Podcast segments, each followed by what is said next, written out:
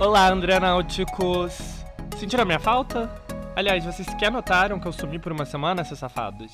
Mas é, gente, eu tirei uma semaninha de férias, férias não remuneradas, porque, afinal de contas, estamos no Brasil de Bolsonaro, né? Não tem mais essa coisa de direitos trabalhistas. Aliás, tecnicamente eu tô em Lisboa, mas eu sou do Brasil do Bolsonaro, então não rola carteira assinada aqui no Tá Causando. Mas tudo bem, tô aqui revitalizado e hoje o Tá Causando com o André Pérez chega ao episódio 13. 13, gente. Número tão simbólico, número do azar de alguns, número da sorte de outros, número que todo mundo com bom senso vai apertar na urna em 2022. E o que temos para hoje? Para começar, temos a volta do maior popstar do mundo, que eu achei que, apesar de ser o maior, ia fracassar com seu retorno. Eu acertei na minha previsão, isso vocês vão ter que ouvir o episódio para descobrir. Temos também o novo álbum de Doja Cat, uma palavra em específico que monopolizou a última semana e, obviamente, a cobertura do movimento Free Britney, porque na semana passada, pela primeira vez, Britney Spears falou sem filtros sobre o seu conservatorship em um depoimento explosivo. Que mais? Como toda semana, temos um rapper que é o maior da semana nos Estados Unidos, mas o dessa semana é um meio quebrador de paradigmas que é bem difícil de classificar. E trazemos updates sobre o maior fenômeno da música da atualidade. Não, não é o Olivia Rodrigo, apesar de que poderia ser. É o Moneskin. E temos também muitos cancelados. A Billie Eilish, coitada, foi cancelada. A Megan Thee Stallion, como todos nós, cansou de homem idiota e resolveu cancelar um rapper que era super próximo dela. Mas, bom, antes da gente começar o episódio, deixa eu só dividir uma novidade. Semana que vem estreio Tá Causando Drops, que nada mais é do que um espaço onde os segmentos dos episódios passados estarão disponíveis separadamente. Eu acho que tem uma coisa meio de acúmulo de informação aqui no Tá Causando, eu sempre falo. Disso já falei no episódio 3, isso já falei no episódio 5. E agora vocês não vão precisar ouvir todo o episódio ficar procurando pela parte específica, vai estar tá tudo lá separado, o que também vai facilitar para vocês se vocês acharem que algum tema em específico é do interesse de algum conhecido de vocês, de algum amigo de vocês, vocês queiram mandar. Agora, ninguém mais vai precisar se submeter a mais de uma hora da minha voz para ter a informação. Mas claro que o plano é que ouvindo, né, só esse fragmento, as pessoas queiram mais e mais e mais e mais e acabem querendo ouvir um episódio inteiro, porque eu quero converter mais e mais Andrenáuticos. Mas bom, quem quiser todas as informações fresquinhas da última semana, só no episódio na íntegra, porque o Tá Causando Drop só vai ter os segmentos dos episódios de duas semanas antes, mas mesmo assim acho que vai facilitar muitas coisas, né? Então é isso, gente. Bora logo começar esse episódio e deixar de blá blá blá. E vamos começar o episódio com os cancelados da semana. E logo de cara temos ninguém mais, ninguém menos que Billie Eilish. Coitada da Billie, gente. O que, que ela fez? Quem escuta esse podcast sabe que a Billie é uma das pop stars estrelas da atual geração. Ela tem músicas tristes, uma estética meio grunge, emo, e ela bombou loucamente com When We Fall Asleep, Where Do We Go? o primeiro álbum dela, que foi lançado em março de 2019 e teve diversos hits e a tornou uma das maiores artistas do mundo. E no fim de abril, dois anos depois, ela começou oficialmente sua nova era com o anúncio do seu segundo álbum, Happier Than Ever, ou Mais Feliz Que Nunca, e o lançamento do primeiro single dele, Your Power, que, diferente do que o título do novo projeto indica, não tinha nada de muito feliz. Que, obviamente, é todo ponto da Billy, porque música depressiva é tudo que o jovem do século XXI quer. Aqui no que tá causando, a gente já falou sobre a ascensão da Billy e a estratégia desse novo momento da carreira dela no episódio 6. Mas em resumo, o som continua similar, mas a imagem teve algumas mudanças radicais. Ao invés de cabelos e roupas coloridas, oversized, com influência grunge emo, ela agora se veste em tons terrosos e depois de esconder totalmente sua silhueta por anos, ela agora usa roupas que mostram um pouco mais de pele.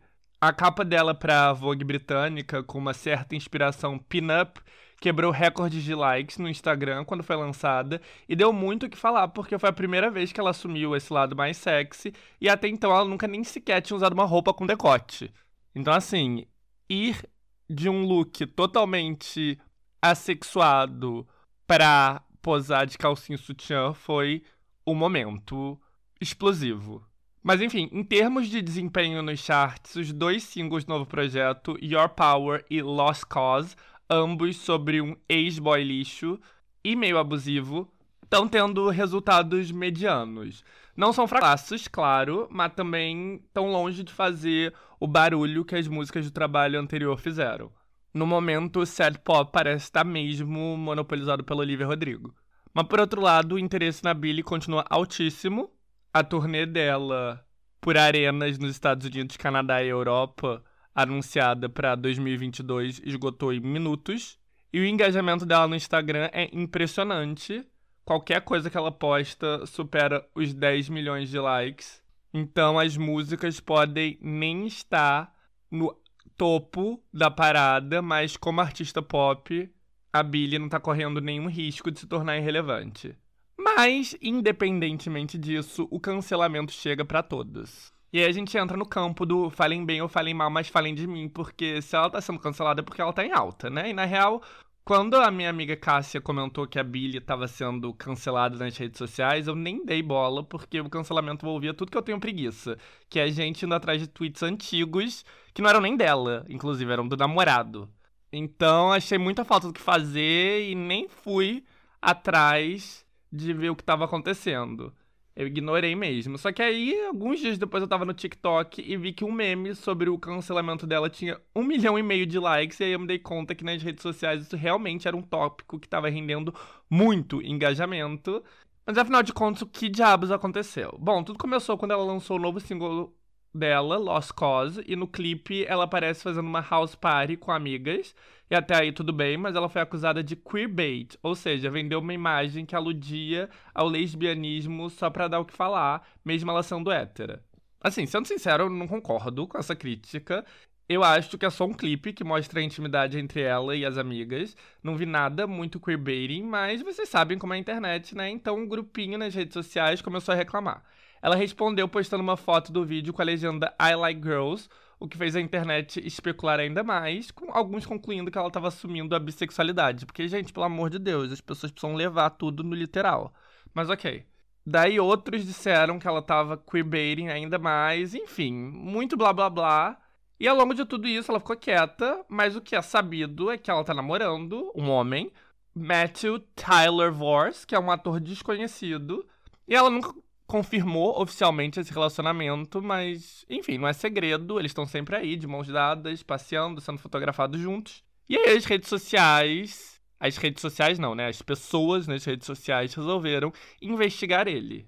E daí foram atrás do Facebook dele e dos tweets antigos, e o que acharam que há 10 anos atrás ele usava frequentemente a palavra faggot, uma palavra homofóbica, e que ele fazia piadinhas edgy também meio homofóbicas e racistas. Gente, posso ser sincero? Eu acho que não tem nada mais ridículo que atrás de tweets de alguém faz 10 anos procurar coisas problemáticas. Eu acho o cúmulo da tosquice. E assim, eu não acho o fim do mundo que alguém falou merda no Twitter quando tinha 22, 23 anos, sinceramente.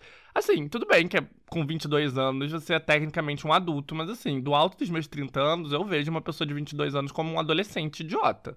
E é mesmo, eu me lembro eu, com 22 anos. Mas bom, claramente os tweets antigos viralizaram e uma parcela da fanbase da Billy ficou bem puta com ela tá namorando alguém assim. E aí você junta, né, duas coisas, a acusação de queerbaiting com um namorado em tese homofóbico e a coisa fica feia. Daí, colocando a lenha na fogueira, Billy curtiu um post no Instagram que dizia que os tweets eram falsos e que uma parte da fanbase dela era vergonhosa e tosca por estar tá fazendo essas caças às bruxas. O que, vamos ser sinceros, é mais pra verdade. Quer dizer, a parte dos fãs serem toscos, a parte dos tweets serem falsos não é verdade. Mas os fãs não gostaram nem um pouco de ouvir isso, né? Então, ela acabou inflamando ainda mais a situação e a gente sabe que quando a internet resolve cancelar alguém, abre-se a caixa de Pandora e aí todo tipo de coisa que você nem sabe de onde as pessoas tiraram vem à tona. E aí o que surgiu foi um vídeo da Billie aos 13, 14 anos, cantando um rap do Tyler, The Creator, que usava uma palavra racista contra asiáticos, e depois um vídeo dela que parecia que ela estava imitando um sotaque da Ásia de uma maneira meio estereotipada. E aí, com esse vídeo, não tinha como ignorar, a Billie foi obrigada a se pronunciar e postou um pedido de desculpa nos stories. E o namorado dela também disse que o linguajar que ele usou no passado não representa ele e também pediu desculpas. Mas, gente, sério, que grande perda de tempo. É isso tudo, né? A proporção que a coisa tomou na internet foi, na minha opinião, bem desnecessária. E assim, óbvio que não é para usar palavras homofóbicas ou ficar fazendo piadinha racista, mas não dá para ficar julgando as pessoas pelo que elas faziam quando elas tinham 20 anos. Muito menos quando elas tinham 13. Mas bem, é assim que funciona a internet, né? Essa é a natureza da coisa. Já o segundo cancelamento é mais sério, e é o cancelamento do rapper Da Baby, que é um cancelamento liderado por ninguém mais, ninguém menos que Megan Thee Stallion, que até pouco tempo atrás era uma frequente colaboradora dele. Eu falei bastante da Megan no episódio passado, e ela é uma das It Girls do último ano lá nos Estados Unidos e faz parte da atual geração de rappers mulheres que estão bombando. Já o da Baby é um rapper que estourou nos Estados Unidos em 2019. Eu sei que é super difícil acompanhar os rappers do momento por lá, porque são muitos.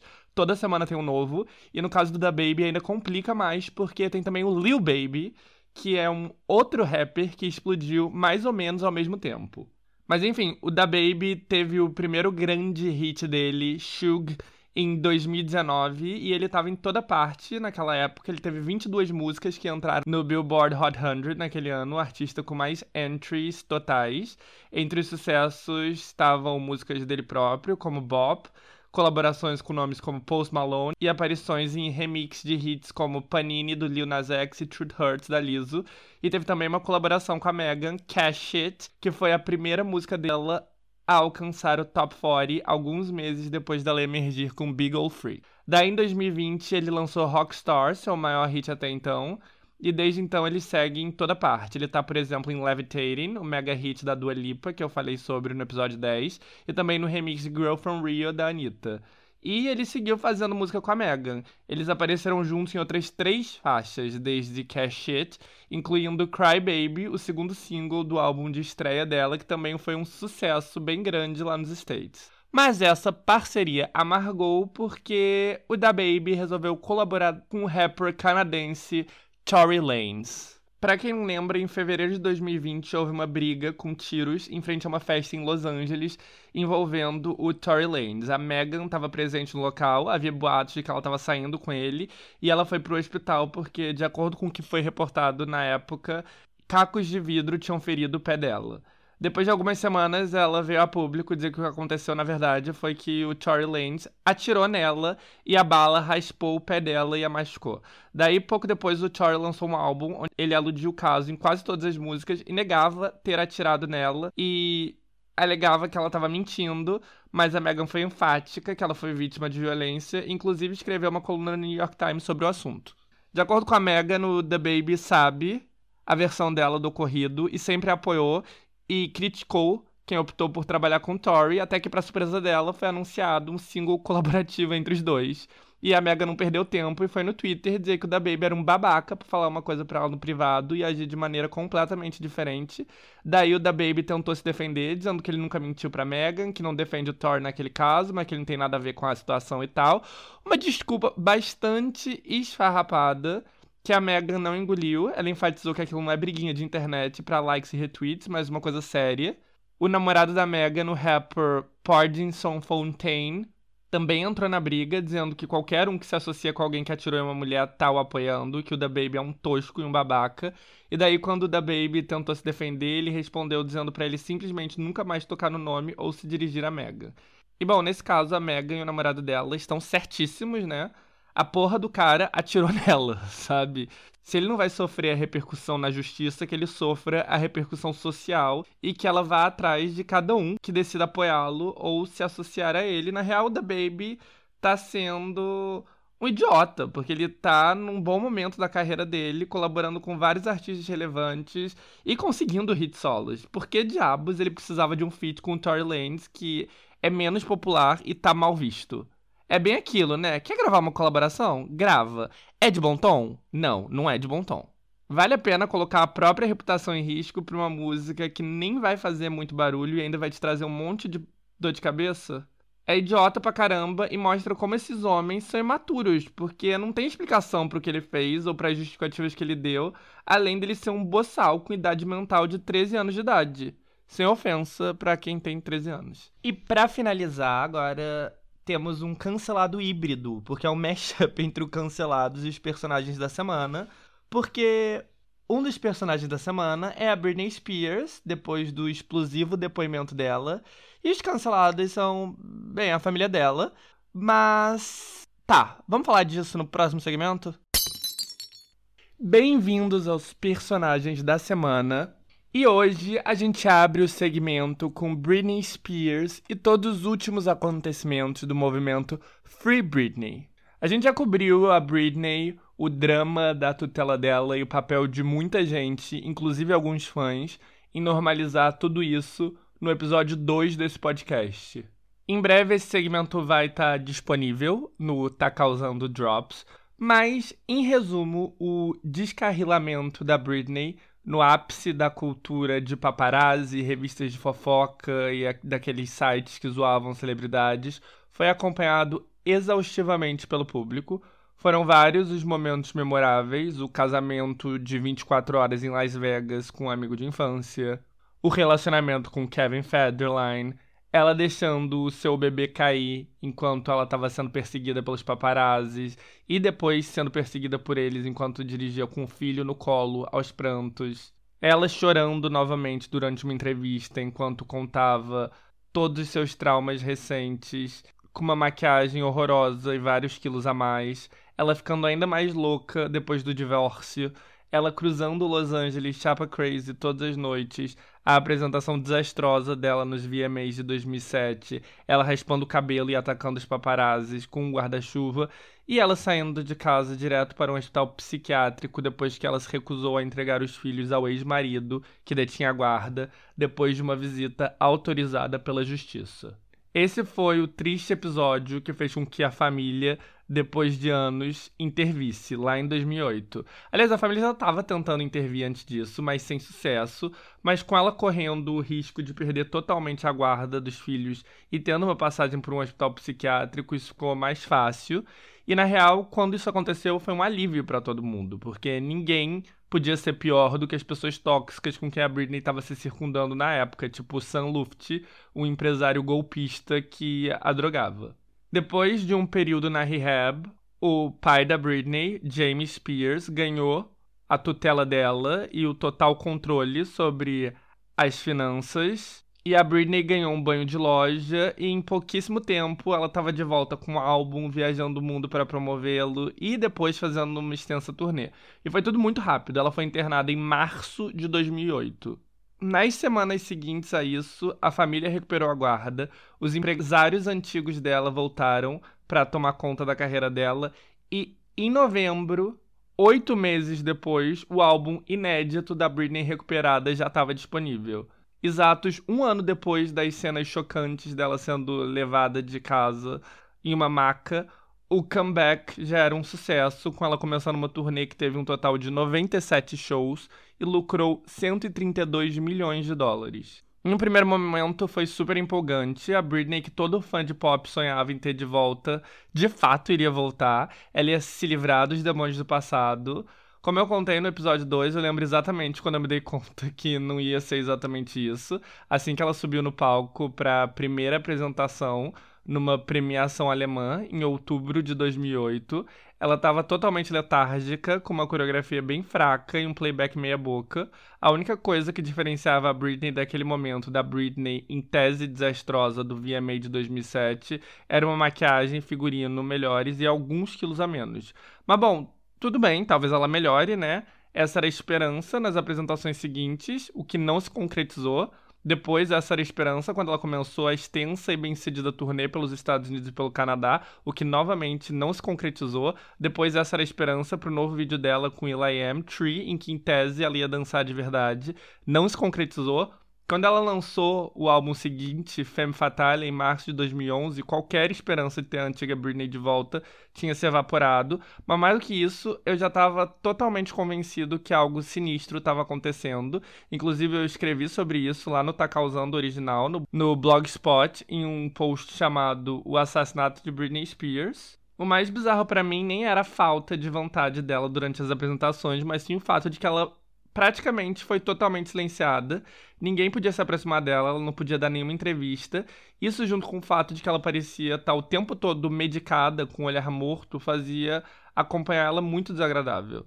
Na minha cabeça, o fato de que algo muito bizarro estava acontecendo teria que eventualmente vir à tona, e veio, só que demorou mais de 10 anos. Afinal, o show tinha que continuar, literalmente. Então, ao longo de 13 anos, mesmo sem poder dar nenhuma entrevista, mesmo com um ar totalmente medicado e letárgico, mesmo sob a tutela legal do pai dela e sem nenhuma autonomia, a Britney lançou quatro álbuns inéditos, três coletâneas, fez três turnês mundiais, uma turnê pela Ásia e uma bem-sucedida residência em Las Vegas com 284 shows ao longo de três anos. Para mim, o que ela estava vivendo parecia uma total exploração, mas havia muito público para aquilo, muita gente não sabia dos pormenores do que estava se passando e queria consumir Britney Spears, a popstar icônica da infância deles, o que é totalmente compreensível.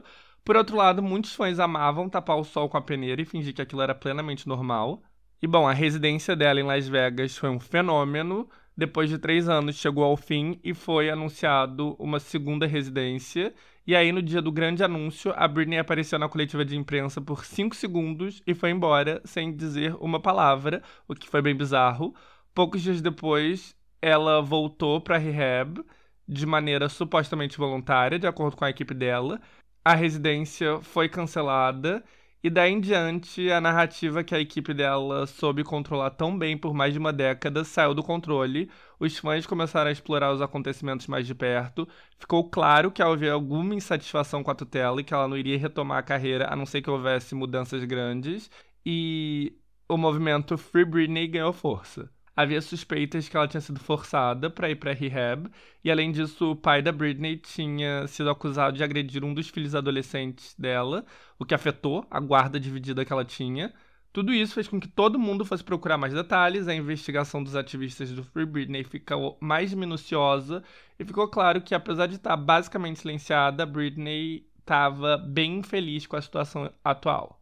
Pessoas próximas dela, tipo o namorado e até a mãe, começaram a sinalizar apoio ao movimento e, tacando mais lenha na fogueira, o New York Times começou a cobrir a situação e lançou um documentário sobre o assunto, que foi o tópico do segundo episódio do Tá Causando, onde eu falei bastante sobre a situação. Desde então, a atenção em cima dos julgamentos da tutela dela foi crescendo exponencialmente, com várias celebridades oferecendo palavras de apoio, mas ao longo de todo esse tempo, uma voz essencial nunca foi ouvida, a da Britney. Os documentos acerca das audiências eram sigilosos e a primeira vez que ela depois foi num tribunal fechado para o público e para a imprensa. Mas aí, semana passada, ela pediu para depor de maneira aberta e o pedido foi aceito. E a expectativa para ouvir o que ela teria para falar era enorme. E bom, o que ela falou chocou todo mundo. Ela disse que estava sendo explorada, disse que estava tomando remédios fortíssimos contra a vontade dela, disse que não aguentava mais não ter nenhum controle sobre sua vida enquanto ela pagava as contas de todo mundo no entorno dela, disse que ela queria recuperar o direito de ter um cartão de crédito, ou de ir na terapia apenas uma vez por semana ao invés de três, ou de fazer as unhas quando ela bem entendesse, ou de andar no carro do namorado. Ela disse que ela queria processar toda a família dela. Um dos momentos que mais causou comoção foi quando ela disse que queria ter mais um filho, mas que ela precisava da permissão para tirar o Jill e os tutores dela não deixavam. Enfim, se o movimento Free Britney já era enorme antes dela falar um A em público, ele pegou fogo e virou parte do Zeitgeist depois do depoimento, e todo mundo expressou apoio, incluindo figuras importantes da história dela, como Justin Timberlake e a ex-amiga e rival Christina Aguilera, Mariah Carey, Cher, Bette Midler e vários outros nomes da música e do entretenimento também se solidarizaram. E aí a fúria foi direcionada para as pessoas em tese responsáveis por mantê-la nessas condições, como por exemplo Low Taylor, Low Taylor foi a business manager da Britney até ela repentinamente abandonar o barco em novembro do ano passado, e os fãs acreditam que ela é a mente por detrás da exploração e do conservatorship bizarro que o pai tem sobre ela. A Low Taylor é um nome super poderoso na indústria. Ela é responsável por lidar com aspectos legais da vida de celebridades como Gwen Stefani, Steven Tyler, Priyanka Chopra, Didi, Mary J. Blige e vários cantores country. E a Low, como todo nome poderoso em Hollywood, sabe como fazer seu marketing. Ela é boa em trazer lucros para os clientes, que no fim do dia é literalmente a única coisa com a qual celebridades se importam. E ela sabe manter as aparências. O site da empresa dela, obviamente, apoia o Black Lives Matter e o movimento de justiça pela Breonna Taylor, uma jovem negra que foi assassinada em sua própria casa por um policial. Ela doa bolsas de universidade, tem projetos de caridade, uma escola no Haiti. A empresa dela tem um staff composto principalmente por mulheres, que são 70% da equipe. Ou seja, ela faz tudo de acordo com o script estadunidense da boa liberal. Mas tem surgido algumas histórias sinistras sobre ela, como por exemplo a tendência que ela tem de tentar se aproximar de mulheres vulneráveis. Ela tentou, por exemplo, colocar a Lindsay Lohan sob uma tutela faz 10 anos atrás. A Courtney Love também narrou no Instagram que depois que o Kurt morreu, a Low também se aproximou dela para tentar conseguir os direitos de Nirvana. Além disso, a Low está envolvida com um centro de rehab cristão que usa métodos bem polêmicos enfim, exploração, cristianismo fundamentalista e centenas de milhões de dólares em lucro, o puro suco do capitalismo estadunidense. Mas a raiva maior estava reservada para a família da Britney, até porque a própria Britney citou que ela considera que eles são os grandes culpados de tudo. A começar, óbvio, pelo pai dela, James Spears, que é o tutor e, portanto, o que controla tudo. E assim, o pai dela nunca foi particularmente próximo dela. Ele é um ex-alcoólatra com tendências violentas que se separou e voltou com a mãe da Britney várias vezes durante a infância e a adolescência dela. Quando ele assumiu a guarda legal da Britney e de todo o estate dela, ele parecia estar curado dos vícios e fez isso com o apoio de todo o resto da família, inclusive a mãe e a irmã, que sempre foram bem mais próximas dela. No depoimento, a Britney apontou diretamente o dedo pro pai, dizendo que ele é louco por controle e que ele gosta de ver ela sofrer. Por ele ser o responsável pela tutela dela, a Britney não só paga os próprios advogados, como os dele, e ele ainda recebe um salário de 16 mil dólares. Mas, sendo sincero, eu nem acho que o Jamie tá nessa por dinheiro. Acho que ele realmente tá nisso por controle e pelas tendências abusivas dele. Uma matéria recente do New York Times, por exemplo, diz que ele fugiu de todo o caos com a Britney e está vivendo em um motorhome em Kentwood, Louisiana, a cidade pobre e sulista na qual a Britney nasceu e onde toda a família dela ainda vive. Então, assim, ele não quer viver uma vida de ostentação, mas ele nunca foi um bom pai. Bom, pelo que a gente sabe, ele não se tornou um bom pai na última década, longe disso.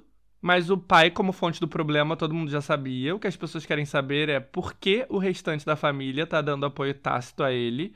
E a conclusão é que, bom, toda a família imediata da Britney vive com o dinheiro dela e que, portanto, ela continuar trabalhando e lucrando e sendo explorada é do interesse deles. O que, obviamente, enfurece o público e dá mais força à narrativa da exploração. A Wendy Williams, a apresentadora do talk show, que sempre comenta os últimos casos e nos deu o momento icônico do She is the moment, até viralizou desejando a morte dos pais dela. How dare you, Mr. Spears? You had me fooled.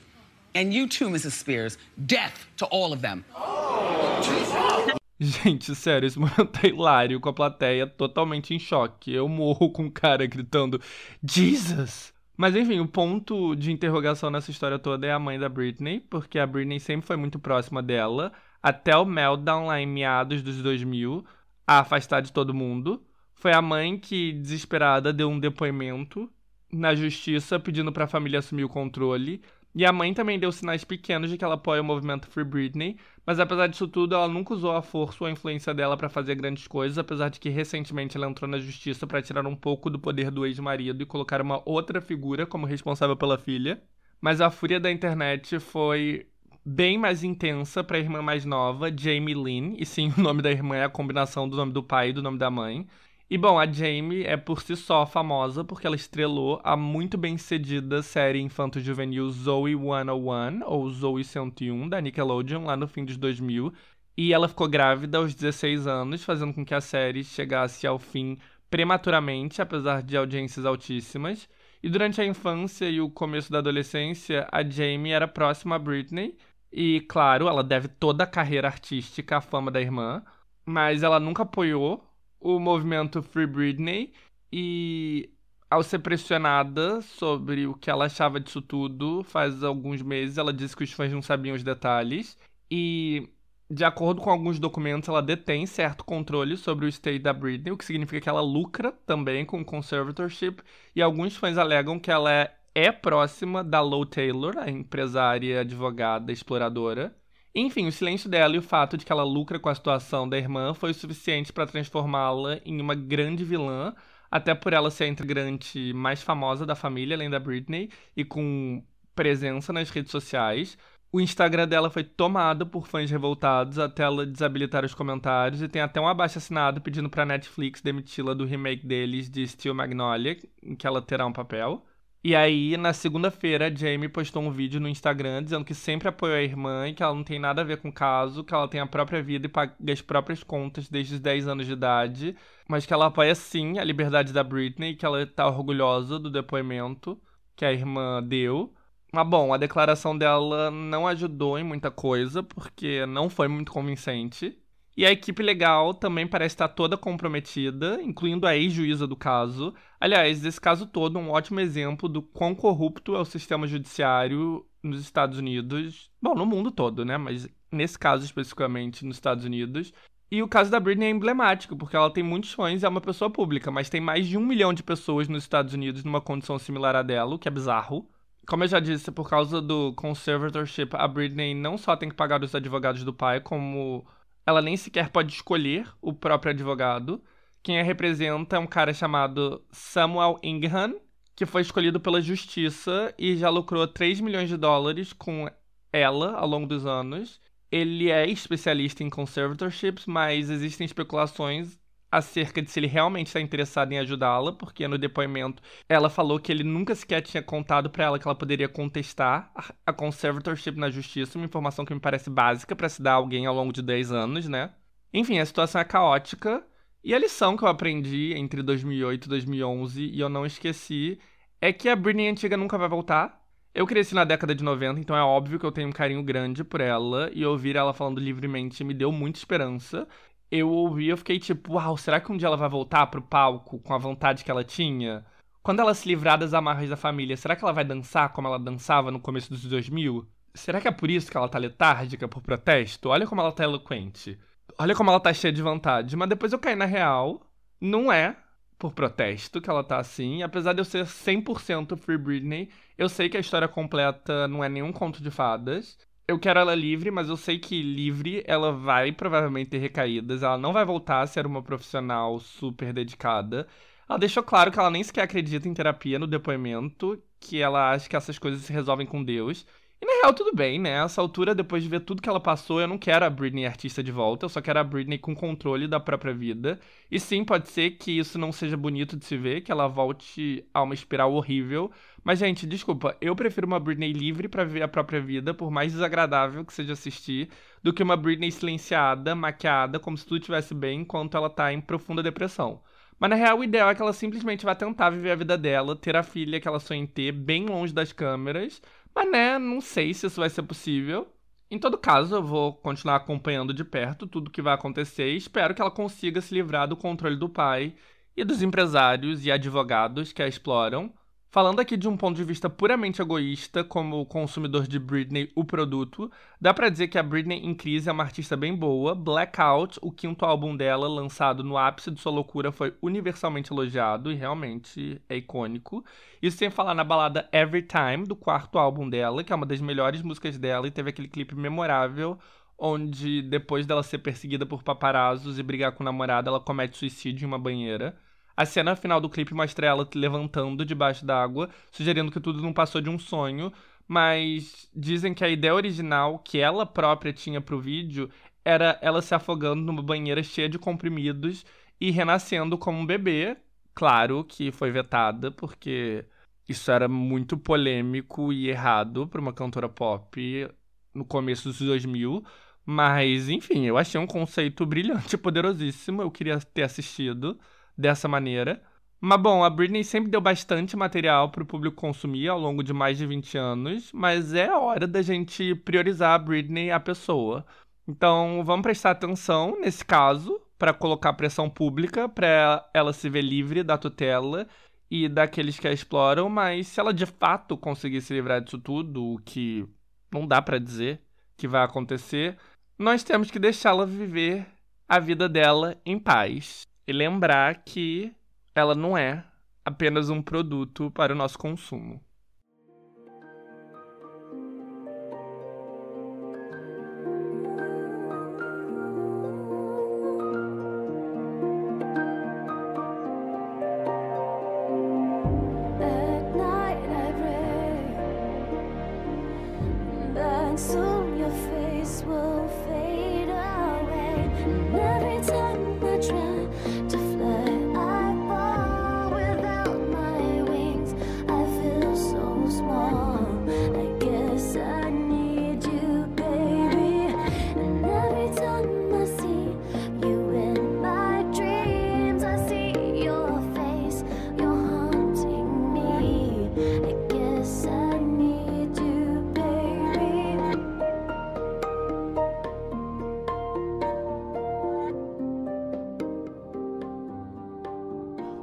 Personagem da semana é ele mesmo, o Polenguinho, também conhecido como Ed Sheeran. E não é exagero dizer que, ao longo dos últimos anos, Sheeran foi o maior artista do mundo. Acima dele apenas a Adele, que aparece uma vez a cada seis anos. A diferença é que o Ed tem algo que acho que nenhum outro artista, tirando a Taylor Swift, tem, que é uma obsessão doentia com as paradas e ser o número um. Eu lembro quando o Ed Sheeran emergiu no Reino Unido entre 2010 e 2011. E no primeiro momento ele era um artista independente que bombava muito e que, bizarramente, era muito associado à cena do rap. Isso se dava por dois motivos. Primeiro, que a SBTV, que era uma plataforma mega popular que mostrava novos rappers, foi um dos primeiros a colocar um holofote nele, que ajudou que ele viralizasse entre a juventude britânica. E o segundo motivo é que o primeiro EP de sucesso dele tinha oito músicas, todas colaborações com rappers muito populares e bem estabelecidos de Londres, tipo Wiley, JME ou Rat 32.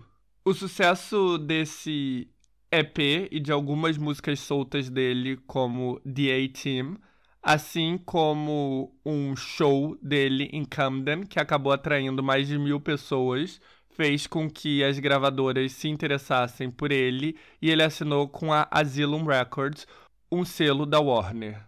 O interessante é que até faz sentido ele ter sido associado com a cena do rap lá no começo por causa do primeiro EP e da SBTV, mas assim, daí em diante ele não tinha mais nada a ver com música urbana, mas mesmo assim, a gravadora dele no Reino Unido o vendeu durante anos e anos como um artista que também estava no mundo da música urbana. Então, assim, ele tocava em rádio de rap, ele era indicado a prêmios e até ganhava prêmios de música urbana. Isso ajudou a fazer com que ele ficasse mais cool, tivesse um alcance ainda maior, mas assim, era um grande de um absurdo, porque ele não tem nada a ver com rap. Mas bom, ele ficou gigantesco lá no UK, no segundo que ele lançou oficialmente o primeiro single dele, The A-Team, que estreou direto no terceiro lugar. E na época eu acompanhava muito a cena musical britânica, porque era uma época que era tudo muito dinâmico por lá, e a empolgação em torno do Ed era enorme. O primeiro álbum dele, Plus, cujo título era O Símbolo Matemático do Mais, estreou no topo e deu origem a seis singles, quatro deles alcançando o top 10. O álbum foi mega ultra popular no Reino Unido. Em um ano vendeu um milhão de cópias. E também bombou muito no resto da Europa, na Austrália. E enquanto ela estava fazendo uma turnê pela Austrália, a Taylor Swift conheceu a música do Ed, adorou, entrou em contato com ele e chamou ele para abrir a turnê dela por estádios e arenas nos Estados Unidos. Isso na época do quarto álbum dela, Red, e ela era de longe a maior artista dos Estados Unidos, então isso abriu muitas portas para ele no maior mercado do mundo e fez com que ele começasse a carreira lá com o pé direito. E desde então os dois são grandes parceiros e é interessante notar que a própria Taylor Swift atribui o fato de que ela é frequentemente comparada e rivalizada com outras artistas mulheres como sexismo, porque na verdade o artista que mais faz sentido comparar ela com é o Ed Sheeran. Os dois são artistas que têm enorme controle sobre a música e a imagem deles, que fazem músicas autorais, que têm um número de venda imprescindíveis e que são obcecados por número um em um nível quase doentio. Mas bom, depois de começar muito bem com Plus, Sheeran lançou seu segundo álbum, Multiply, que novamente continuava com os títulos matemáticos, dessa vez com o símbolo de multiplicação. Multiply acabou vendendo mais de 3 milhões de cópias no Reino Unido, se transformando em um dos álbuns mais vendidos da história do país, e também quebrou recordes de venda na Austrália. Mas na real, o álbum fez dele uma estrela global inescapável que alcançou o topo em toda a América Latina, na Europa e nos Estados Unidos, graças principalmente ao sucesso das suas baladas. Thinking Out Loud foi uma música totalmente inescapável que atingiu o número 1 um no mundo todo. So honey, now,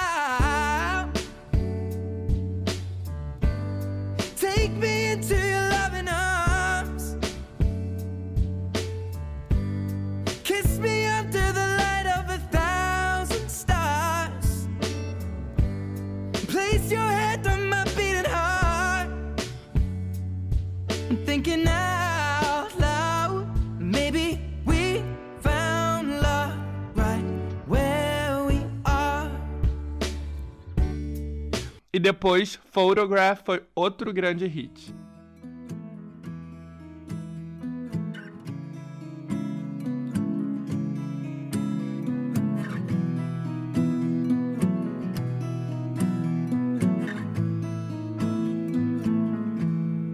Loving can hurt. Loving can hurt sometimes. But it's the only thing that I know. When it gets hard, you know it can get hard sometimes. It is the only thing that makes us feel alive. E foi assim, no topo do mundo, que Sheeran chegou com seu terceiro álbum, Divide, claro que usava o símbolo da divisão como título. O primeiro single, a animada Shape of You, foi lançado em janeiro de 2017 e imediatamente quebrou recordes históricos de streaming na época, se tornando a única música que chegou ao topo de quase todos os mercados do mundo no Spotify, todos os países europeus, o Reino Unido, os Estados Unidos, Austrália, Canadá, Brasil e além. Eu acho que até hoje nenhuma música conseguiu repetir isso. Aliás, só Despacito, acho que Despacito e Shape of You foram as únicas duas músicas que conseguiram esse feito. I'm in love with the shape of you. We push and pull like a magnet do. Although my heart is falling too. I'm in love with your body. And last night you were in my room. And now my bed sheets smell like you. Every day discovering something brand new.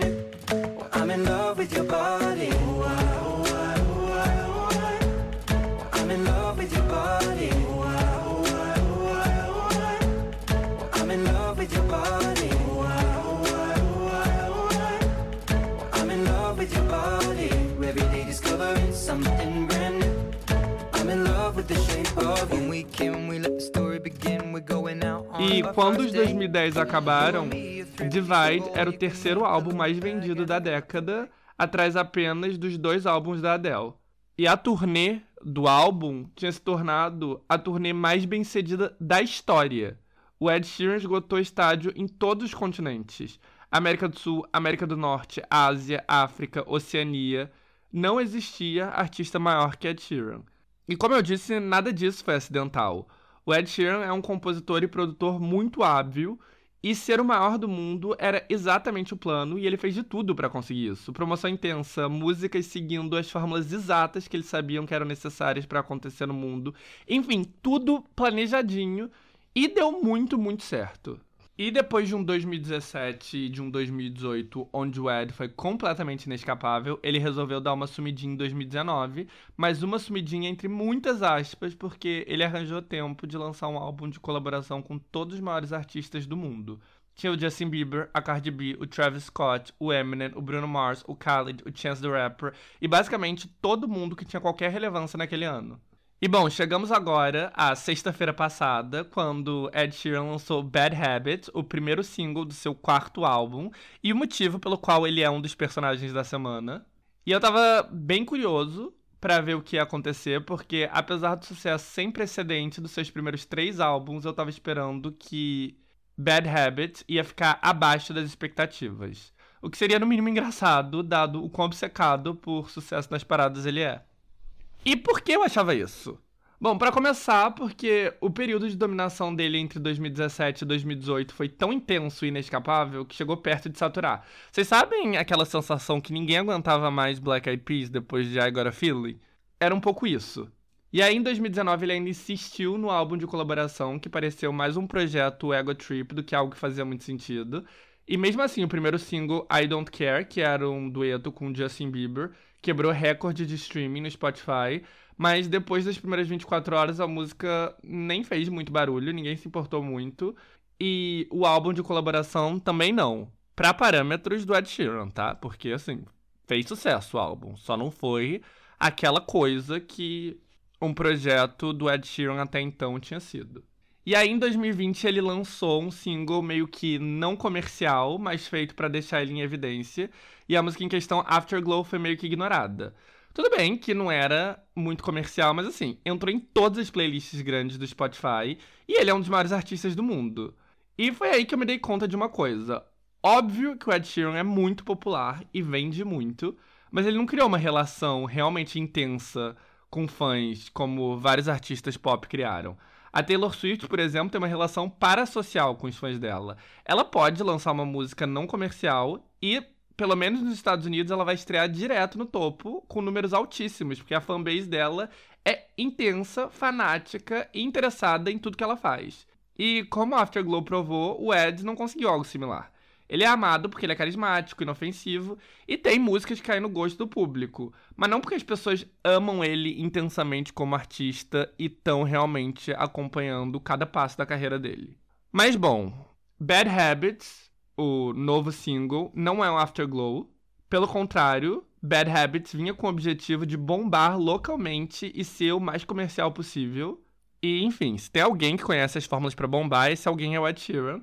E ele ainda é o maior artista de todos da Warner Music, então a gravadora não ia poupar esforço para dar para ele um começo explosivo. Mas vamos ser sinceros, dado o investimento e o resultado dos álbuns anteriores, qualquer coisa que não o número um instantâneo global ia ser meio decepcionante. Principalmente pro próprio Ed, que, como eu já falei mil vezes, é totalmente obcecado com quebrar recordes e com as paradas. A música chegou na sexta-feira e quando eu fui ouvir, eu até gostei. Ela realmente soa bastante como um hit. Ela tem aquela vibe synthpop com uma pegada leve dos anos 80, que é o estilo da moda no pop e lembra um pouco The Weeknd, que é o maior hitmaker do momento.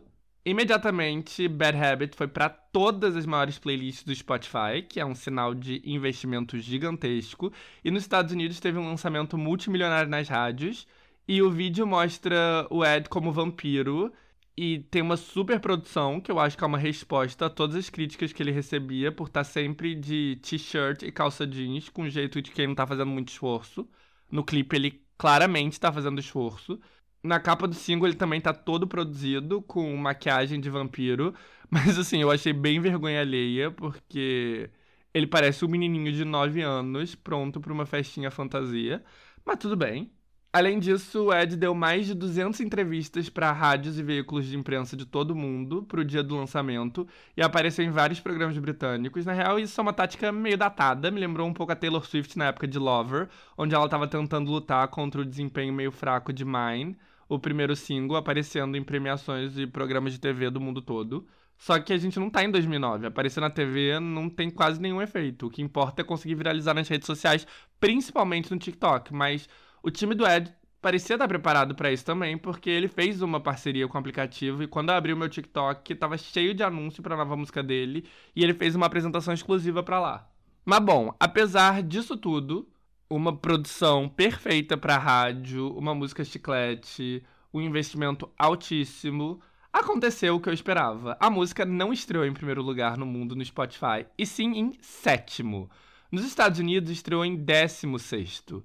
E, alarmante também, no Reino Unido, o país natal dele, onde ele quebrou todos os recordes de venda com os três primeiros álbuns, e onde ele já conseguiu 10 número 1, a música não conseguiu desbancar Good For You, da Olivia Rodrigo, do topo do Spotify, e teve que se contentar com o segundo lugar. É um enorme fracasso? Não, não é. E na parada oficial do Reino Unido, ele vai conseguir estrear em primeiro, mesmo estando atrás da Olivia no Spotify por causa de táticas como singles físicos autografados e descontos em download digital no iTunes. Mas tá abaixo das expectativas, né? Bem abaixo. O número de streams do primeiro dia foi 4 milhões e 700 mil no Spotify. Isso é quase a mesma coisa que o primeiro dia de Solar Power da Lorde, que teve 4,2 milhões. A Lorde é uma artista popular, com uma fanbase intensa e apaixonada, mas ela não é uma estrela do nível Ed Sheeran, né? Esperava-se que ele a superasse sem muito esforço e que conseguisse algo próximo de, sei lá, o que uma Taylor Swift consegue. Como eu já disse, Shape of You, o primeiro single do álbum anterior dele, quebrou todo tipo de recorde no primeiro dia. Mas bom, o sinal que ele não ia conseguir repetir isso estavam claros, não só por causa da saturação dos resultados mornos dos projetos dele em 2018 e em 2019 e 2020, mas também pelo engajamento nas redes sociais do anúncio do single.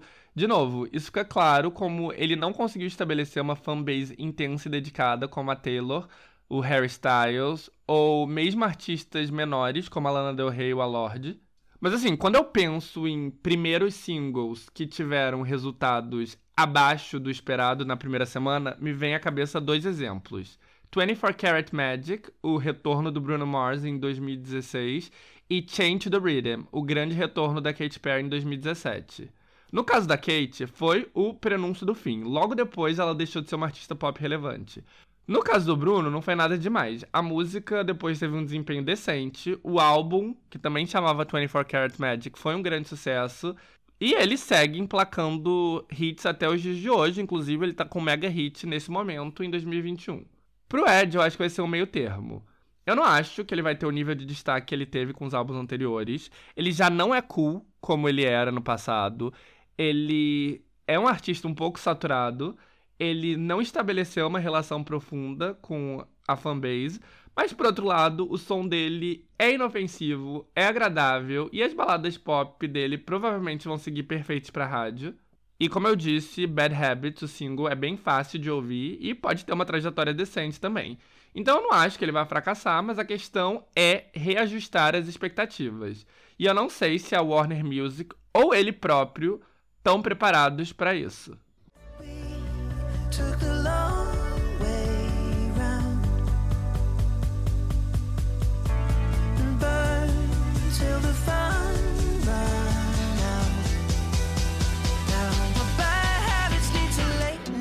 Sending alone conversations with a stranger I barely know. Swearing this will be the last, but it probably won't. I got nothing left to lose oh, or use or do. My bad habits lead to white eyes staring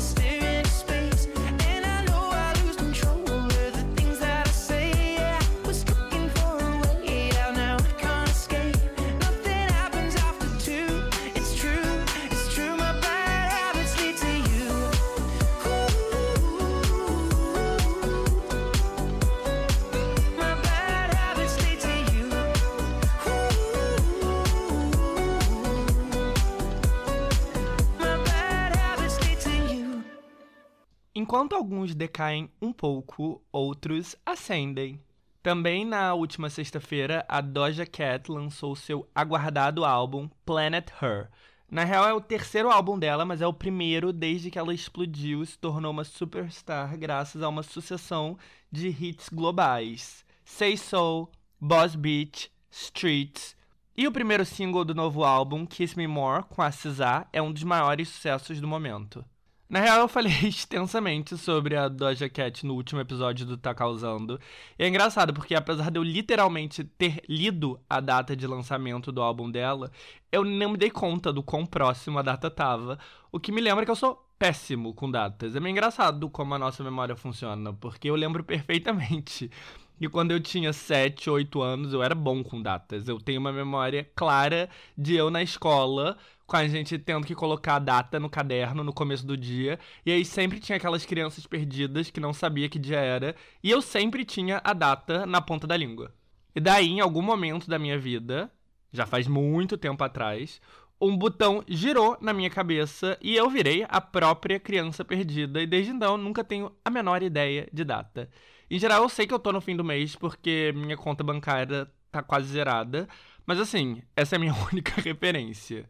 Quer dizer, hoje por acaso eu tenho ideia do dia porque eu tô no começo do meu inferno astral, mas de resto, eu não sei.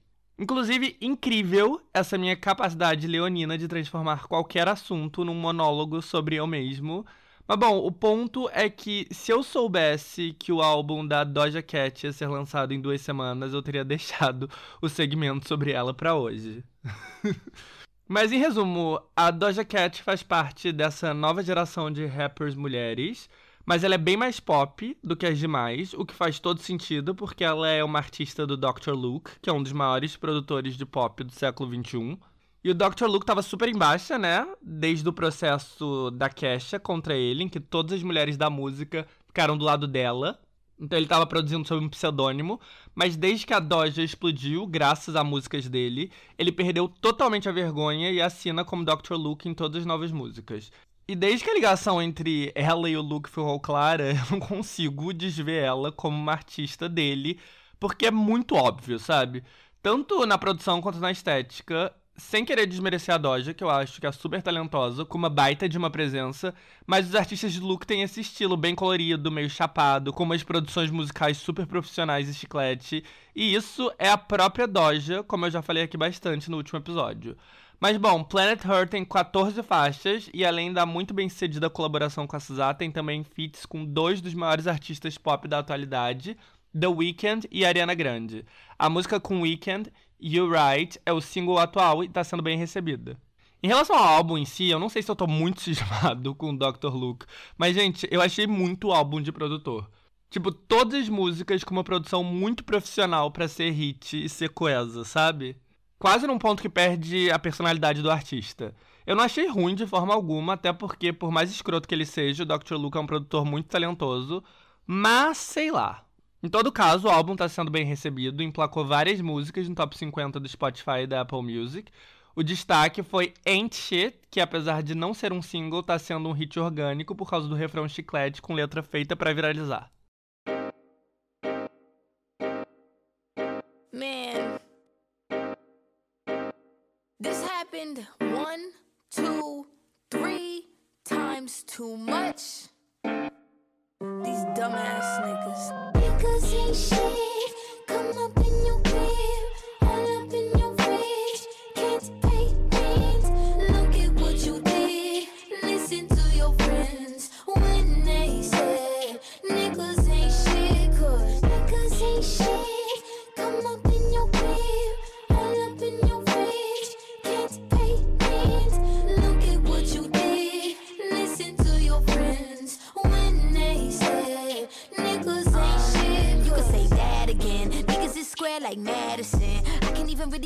Ser uma rapper mais pop tem suas vantagens, como conseguir ter um alcance global bem maior, mas a gente sabe que lá nos States o que o público consumidor de música gosta mesmo é de rap bem rap.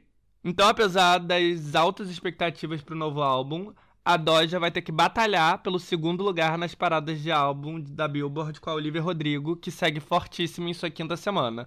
Porque o primeiro lugar, como sempre, vai para um rapper raiz. Mas um rapper raiz bem único. Tyler, The Creator, é um rapper californiano que surgiu em meados dos 2000 como líder do grupo de hip hop Odd Future. Odd Future foi um grupo super influente e ele não só era o líder, como ele produzia e compunha todas as músicas, era responsável pelo design de todas as capas e do merchandising e da roupa e basicamente de toda a imagem. E Odd Future revelou vários artistas importantes, como por exemplo Frank Ocean. Em 2009, ele se lançou como artista solo e prontamente ele virou um nome fortíssimo pelo seu hip hop alternativo único e pelo total controle que ele detinha sobre a própria imagem e estilo que eram super única e super ele.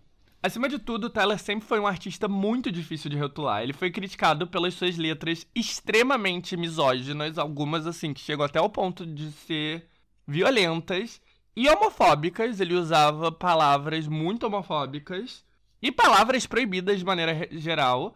Como eu mencionei antes nesse episódio, o vídeo que cancelou momentaneamente a Billie Eilish, que aliás o idolatra, era ela cantando um rap dele que ele usava uma palavra racista contra asiáticos. Mas, ao mesmo tempo, ele é bissexual e ele é considerado um artista transgressor e progressista.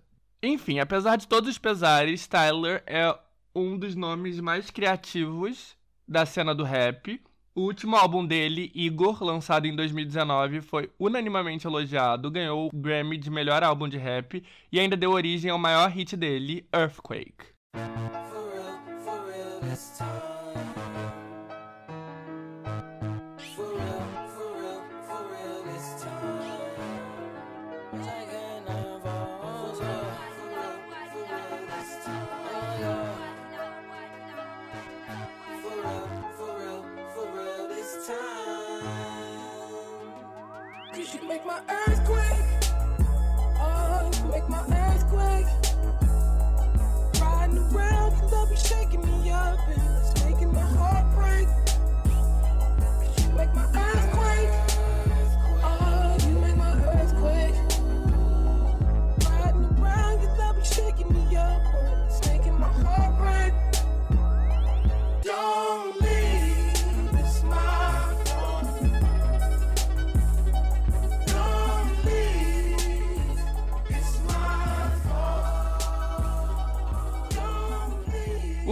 Portanto, a expectativa para Call Me If You Get Lost, o sétimo lançamento solo dele, era enorme e ele finalmente chegou na última sexta-feira.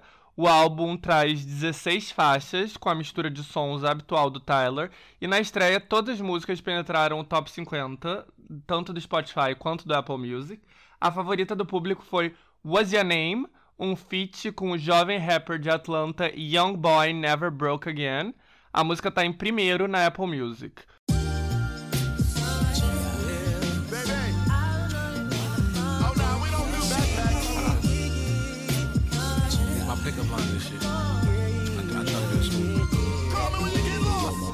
Oh, you look malnourished. Let's get some bread, fried and egg, yolk and drown in syrup. You pick a spot, I pick a tail number, and we could be tourists. Let's go to Cannes and watch a couple indie movies that you never heard of. Listen to bands, groove when we dance, disco in France, smell some perfume, head in the wind. We can switch off. I can show you how you can really exfoliate skin. If you got a man, you should cut it off. Get your passport, cause we run it off. We can sit and talk. You can tell me everything that's on your chest, baby, get it off. You are my type, you a bright light, and I'm like a moth. This is not a game. But before we start, what's your name, girlfriend? What's your name? What's your name, girlfriend? What's your name? What's your name, girlfriend? What's your name? What's your name, girlfriend? What's your name? Yeah. What is your name? What do you bring? Yeah. I think that I got what you need and I'm willing to do anything that you please. I'm trying to get down to the root of the apple, the deepest I could in them jeans. O álbum vai estrear no topo essa semana nos Estados Unidos, esperando com facilidade a Doja Cat. Falando em Tyler the Creator, isso me lembra de como artistas homens que assumem uma identidade queer ou quebram o padrão tradicional de masculinidade estão super em alta no mundo da música.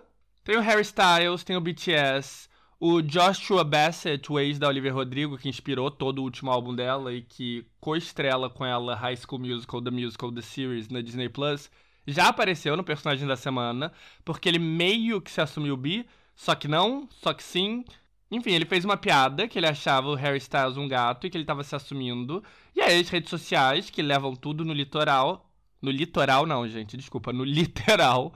Resolveram abraçar ele como parte da comunidade LGBTQ. E daí, no fim, ele lançou um statement meio que não dizendo nada, mas não dizendo que não era gay, tipo, deixando aí uma possibilidade de que ele era. Enfim. Eu achei que era um stunt bem feito para ele deixar os fãs em polvorosa e ser comentado por ele mesmo e não por causa da ex-namorada ou da namorada atual. Mas esse mês ele deu uma entrevista para JQ, onde ele confirma que ele faz parte da comunidade LGBTQ, sim, e que ele não se limita e que ele ama a tolerância, etc. O que mostra, né, como as regras mudaram, porque antes os crushes das adolescentes tinham que correr do rótulo de gay e hoje em dia eles abraçam. Isso me leva a outro personagem da semana, a banda de rock italiana Moneskin. E, gente, o Moneskin é a nova Olivia Rodrigo, porque eles estão aqui todas as semanas. Acho que essa é a terceira semana consecutiva deles nos personagens da semana. Mas é porque toda semana eu me impressiono com o sucesso deles. Eles realmente são uma das grandes revelações de 2021. E são uma revelação que, pelo menos para mim, foi totalmente inesperada. Recapitulando, eles são uma banda de rock que foi revelado no X Factor italiano de 2017. Eles ficaram em segundo lugar, mas emplacaram uma carreira muito bem cedida lá na Itália. E daí, esse ano, eles ganharam o Festival de Sanremo, um festival super popular, onde vários artistas italianos consagrados competem pela melhor música original. E com isso, eles foram representar a Itália no Eurovision, que é um concurso pan-europeu de música, muito assistido na Europa. E eles ganharam o Eurovision e viraram uma sensação em toda a Europa. E assim, o Eurovision gerou muitos hits nos últimos anos, mas lançar um artista de sucesso internacional, um artista que emplaca uma carreira depois de ser introduzido no Eurovision, uma carreira não limitada ao país dele, isso não acontecia desde o ABBA e da Celine Dion faz muitas e muitas décadas. Mas enfim, o Måneskin ficou enorme na Europa e nas redes sociais do mundo todo. E aí eles começaram a chegar em todo o resto do mundo. E aí, nas últimas semanas, um cover deles da música Begging, que eu falei no último episódio, e que eles cantaram lá no X Factor, viralizou. E atualmente a música tá em segundo lugar na parada global do Spotify e tá se provando um hit no mundo inteiro. No Brasil, a música já tá no top 20, nos Estados Unidos está em 22 segundo. Então eles são oficialmente um fenômeno internacional e um dos artistas mais badalados da atualidade. E o interessante do sucesso do Måneskin é que confirma a tendência atual do rock estar tá em alta, porque é isso, eles são uma banda de rock e eles têm esse estilo assim, bem rock and roll, eles se vestem de Vivian Westwood, lápis no olho, enfim. E a música que tá acima deles na parada também é o rock, né? Good For You, da Olivia Rodrigo. E também, além disso, o sucesso deles, e principalmente do vocalista e o integrante principal, o Damian, confirma essa tendência de sex symbols que quebram com a masculinidade tradicional. O Damian outro dia tava na TV francesa cantando com o vestido da Vivienne Westwood. Aí na TV polonesa ele deu um beijão no outro integrante da banda, porque, enfim, a Polônia tem umas leis bastante homofóbicas. E é isso. Esse jeito dele é o que leva o público à loucura. E na verdade seria legal, né, dizer que isso é o fruto da sociedade estar tá mais mente aberta, mas na real, não necessariamente, porque isso nem é novo. É só o retorno de algo que era super comum nos 60, 70, 80. Se a gente for ver os sex symbols dessas décadas, a gente vai ver que quebrar com a masculinidade padrão era super normal. O Mick Jagger fazia isso, David Bowie, Freddie Mercury, Boy George, George Michael. A coisa ficou bem mais padrão e careta só no fim dos 80, começo dos 90. E o que tá acontecendo agora é um retorno ao passado, não é um fenômeno novo. O outro aspecto interessante do fenômeno do momento ser uma banda de rock italiana é que mostra o quão globalizado tá o mundo da música, porque se eu tiver que definir os artistas mais badalados do momento, eles são a Olivia Rodrigo, o Moneskin, que é da Itália e canta principalmente em italiano, apesar do hit principal dele ser em inglês, o BTS, da Coreia do Sul, e que canta principalmente em coreano, e o Bad Bunny, de Porto Rico, que canta somente em espanhol. É interessante isso, né? E sei lá, eu acho que ia ser bem mais legal se a gente começasse a consumir música do mundo todo e não estritamente dos Estados Unidos e se muito do Reino Unido. E quem sabe o que tá acontecendo agora não é um prenúncio de como as coisas vão ser no futuro. Mas bom, voltando pro assunto dos artistas quebrando tabus de sexualidade e tal, outro que vai nessa direção é o Lil Nas X, o rapper gay, que tá bombando muitíssimo com Montero, Call Me By Your Name. Lil Nas X já foi assunto aqui várias vezes, inclusive no episódio 2, onde eu falei bastante do lançamento de Call Me By Your Name e de todo o sucesso dele, desde a época que ele era famoso no Twitter até quando ele explodiu com Old Town Road. E esse final de semana foi o BET Awards, a premiação de música negra do BET, o Black Entertainment Television. E o Lil Nas X fez uma performance explosiva de Call Me By Your Name, que acabou com um beijão em um dos dançarinos. E ele tava vestido de egípcio, e se você é do Rio, você sabe que não tem nada que gays amem mais do que colocar uma fantasia de egípcio que deixa o corpo super à mostra. É essa a base de todo aquele bloco Viemos do Egito. E assim, o Lil Nas X surgiu no palco prontíssimo pro Viemos do Egito, com uma roupa que poderia ser usada por 10 entre 10 dos frequentadores do bloco. E ele arrasou. E de maneira geral, o BET Awards deu o que falar. Aliás, já faz muitos anos que o BET Awards supera a audiência do VMA da MTV nos Estados Unidos. Aliás, tanto a BET quanto a MTV são da mesma empresa, ambos são da Viacom. Mas, óbvio, o investimento e a repercussão costumam ser bem menor, porque o BET não tem a Lady Gaga, não tem a Ariana Grande, e esses artistas pop que têm um alcance global muito maior.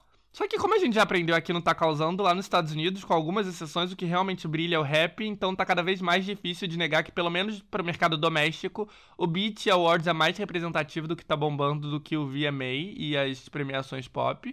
E o line-up desse ano foi lotado de estrelas do rap. Teve a Megan Thee Stallion, Lil Nas X, Da Baby, Migos, Lil Baby, Roddy Rich, Ice City Girls, Tyler, The Creator, Cardi B, Moneybag Yo, DJ Khaled, Lil Durk, teve Lil Kim liderando uma homenagem para Queen Latifah e Busta Rhymes, Method Man e vários rappers de Nova York fazendo uma celebração póstuma do DMX. Representando o R&B teve Her, Andrew Day e Jasmine Sullivan, além de uma apresentação de Leave the Door Open do Bruno Mars com Anderson Paak. E a apresentação explosiva do Lil Nas nem foi o momento mais comentado da noite. Essa honra ficou para a apresentação dos Migos, que teve uma aparição da Cardi B, a primeira dama do grupo, esposa do Offset, que revelou ao vivo que estava grávida e apareceu com um barrigão. Logo depois da apresentação, uma sessão de fotos da família anunciando a gravidez foi liberada no Instagram da Card. Todas as fotos já ultrapassaram 10 milhões de likes. E o personagem da semana final é uma palavra. Uma palavra pode ser um personagem? Bom, aqui no Tá Causando pode, porque aqui as regras sou eu que faço. E bom, a palavra da semana passada, claro, foi cringe. Porque os millennials descobriram que a geração Z usa a palavra cringe para designar coisas que dão vergonha alheia. E aí os millennials fizeram o que eles fazem melhor, que é usar essa palavra sem parar, em memes, em canecas, em tweets, até ninguém aguentar ouvir mais ela. Será que a palavra cringe será ela própria cringe? Bom, gente, cringe vem do inglês e é um verbo na língua inglesa que designa vergonha alheia. É uma gíria bastante popular no Reino Unido, que depois se popularizou nos Estados Unidos também, e recentemente os adolescentes brasileiros adotaram. E a palavra caiu na boca dos millennials quando não só eles descobriram o que significa cringe, como descobriram uma coisa que a geração Z considera cringe: nós mesmos, os millennials. Na real, eu nem acredito muito nessa história que a geração Z considera millennials cringe. Eu acho que a geração Z caga pros millennials. Nós é que estamos super recalcados com a geração Z, porque nós estamos acostumados a ser os jovens e a geração Z tá aí, nos lembrando que nós não somos mais jovens, jovens são eles. E é duro envelhecer, né? Ninguém gosta. Mas querer ser jovem para sempre é meio cringe também, então sei lá. Se bem que eu sou a definição de pessoa que se acha o adolescente. Tipo, eu vejo vocês vendo os memes do TikTok no Rios do Instagram e fico achando vocês o ápice da velhice, porque Rios é coisa de velho, uma coisa super cringe, mas assim, eu tenho 30 anos, eu sou velho, eu devia estar no Rios, não no TikTok. mas sei lá, gente, eu até acho que a geração Z tem razão em várias das coisas, tipo, vocês têm que superar Harry Potter. Aliás, tá aí uma boa opinião de merda, né? Já já vai chegar a hora da opinião de merda eu não vou ter nada pra falar, porque eu acabei de dar a minha opinião de merda aqui. Mas enfim, gente, é isso. Com isso a gente conclui os personagens da semana. E agora vamos para os lançamentos da semana, onde a gente comenta as novidades da TV e do cinema. E vamos começar focando na bilheteria dos Estados Unidos. Como eu já falei aqui, as salas de cinema por lá ficaram fechadas por mais de um ano e reabriram só em maio, e a expectativa é que aos poucos o movimento volte ao normal. Só que tem muitos pontos de interrogação no que vai acontecer, a começar pelo fato de que a janela entre lançamentos e estreias em plataformas de streaming é cada vez menor, em alguns casos é simultânea. A HBO Max dos Estados Unidos, por exemplo, está disponibilizando toda a grade de filmes da Warner de 2021 no mesmo dia que eles chegam na telona, e a Disney Plus também está fazendo lançamentos simultâneos para assinantes dispostos a pagar um valor premium. Mas bom, o fato é que o público precisa voltar para os cinemas o mais rápido possível, porque, sem exagero, grande parte dos cinemas nos Estados Unidos estão à beira da falência e precisam atrair milhões de pessoas como antes para manter as luzes acesas. E existem sinais animadores, né? Mais de 70% dos cinemas já reabriram e a vida tá voltando ao normal por lá, onde mais da metade da população já foi vacinada. E tudo que os grandes estúdios querem é a volta dos grandes blockbusters. Deixando tudo mais urgente, já é verão no hemisfério norte e essa é tradicionalmente a época com as maiores bilheterias e com mais movimentação de público no cinema. Como a gente acompanhou aqui, o primeiro filme que excedeu as expectativas e trouxe alegria para o estúdio e para os cinemas foi Godzilla vs. Kong, em maio, que coincidiu com a reabertura dos cinemas nas principais metrópoles, incluindo Nova York e Califórnia. Foi um sucesso de público, mesmo tendo estreia simultânea na HBO Max. E daí, como eu contei no último episódio, chegou o primeiro grande blockbuster de verão, o filme de suspense A Quiet Place Part 2, dirigido por John Krasinski e estrelado por sua esposa, Emily Blunt. A sequência do muito bem-sucedido filme de 2018 estava prevista para 2020 e foi adiada por causa da pandemia. E depois teve sua estreia prevista para setembro, adiantada para junho pela Paramount, com o objetivo de levar o público de volta aos cinemas. Tendo exclusividade no cinema por 45 dias, o filme foi o primeiro desde o começo do Covid a superar 50 milhões de dólares no final de semana inicial e o primeiro a superar 100 milhões de dólares arrecadados nos Estados Unidos. E daí, no final de semana passada, chegou a vez do primeiro blockbuster de verdade. Porque a Quiet Place pode até ter bilheteria de blockbuster e chamar tanta atenção quanto um blockbuster, mas ele tem um orçamento pequeno até. Aliás, isso que faz dele uma franquia tão valiosa. Custa pouco para produzir e lucra horrores. O primeiro filme custou só 22 milhões de dólares, o que é uma micharia para padrões hollywoodianos. A sequência teve um aumento considerável no budget para mais de 60 milhões, mas isso continua sendo nada quando comparado com os grandes filmes de ação grandes filmes de ação, tal qual os filmes da série Velozes e Furiosos. E o nono Velozes e Furiosos é o primeiro blockbuster de verdade, em termos de orçamento, a estrear nos Estados Unidos. O budget do filme foi 200 milhões de dólares, sem contar os custos de marketing e promoção. F9 estava previsto originalmente para 2020, antes de ser postergado por causa do Covid, e o longa tem os nomes tradicionais da franquia, como Vin Diesel, Michelle Rodriguez, Tyrese e Ludacris, a volta da Jordana Brewster, Charlize Theron, Helen Mirren e adições de novos personagens interpretados pelos lutadores John Cena e Francis Ngannou, além da Cardi B em um papel pequeno que pode se tornar parte fixa da franquia nos próximos filmes. O astro do reggaeton Ozuna também participa, enquanto a grande ausência é o Dwayne The Rock Johnson, que agora tem sua própria série de filmes spin-off, Robson Shaw. Como eu contei aqui no episódio passado, F9 teve sua estreia mundial na China. A China, que é um mercado cinematográfico tão grande quanto os States, é louca por Velozes e Furiosos. E em seu primeiro final de semana lá, o filme lucrou mais de 100 milhões de dólares. Daí teve toda aquela confusão com John Cena, falando que Taiwan é o país, críticas um pouco mais mornas do público, e aí houve uma queda grande no segundo final de semana, maior do que o previsto, mas mesmo assim, duas semanas o filme já tinha ultrapassado 200 milhões de dólares só lá. Junto com a China, o filme estreou no Oriente Médio e na Coreia, e depois foi expandindo pela Europa e pela América Latina antes de finalmente chegar nos Estados Unidos. Nos Estados Unidos, a expectativa era que o filme lucrasse entre 55 milhões e 65 milhões de dólares em seu primeiro final de semana, superou as expectativas e chegou a 70 milhões de dólares, dando ao filme a melhor estreia pós-Covid. Foi a primeira estreia a superar os 70 milhões de dólares na estreia dos Estados Unidos desde o último Guerra nas Estrelas, que fez 79 milhões em dezembro de 2019. Foi um ótimo resultado que trouxe bastante felicidade tanto para a Universal, o estúdio por detrás do filme, quanto para os donos de cinema. Um dos trunfos de Velozes e Furiosos é que ele tem um apelo intrarracial e intracultural muito grande. Isso quer dizer que ele é um sucesso ímpar em toda parte, seja na Ásia ou na América Latina. Isso se reflete dentro dos Estados Unidos, porque o demográfico de espectadores da franquia é sempre muito diverso, mais diverso do que um blockbuster típico. Então, no final de semana de estreia, 37% do público era latino, 35% era branco, 16% negro e 8% asiático. Mas apesar de todas as boas notícias, mesmo o sucesso gigantesco do primeiro final de semana de F9 nos Estados Unidos é um lembrete que as coisas ainda estão longe de voltar ao normal. O filme anterior da saga, lançado em 2017, lucrou 100 milhões de dólares no primeiro final de semana. Um filme abrindo com 100 milhões de dólares em 2021 nos Estados Unidos segue um sonho distante.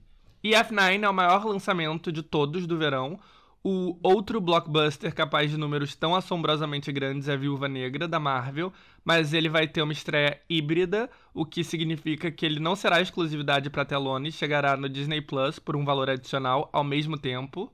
Só em setembro que a Disney vai parar de lançar seus filmes em streaming também na estreia. Aliás, todos os outros grandes filmes de verão, o animado Boss Baby 2, o novo Space Jam, The Suicide Squad, vão estrear juntos nas plataformas digitais nos Estados Unidos.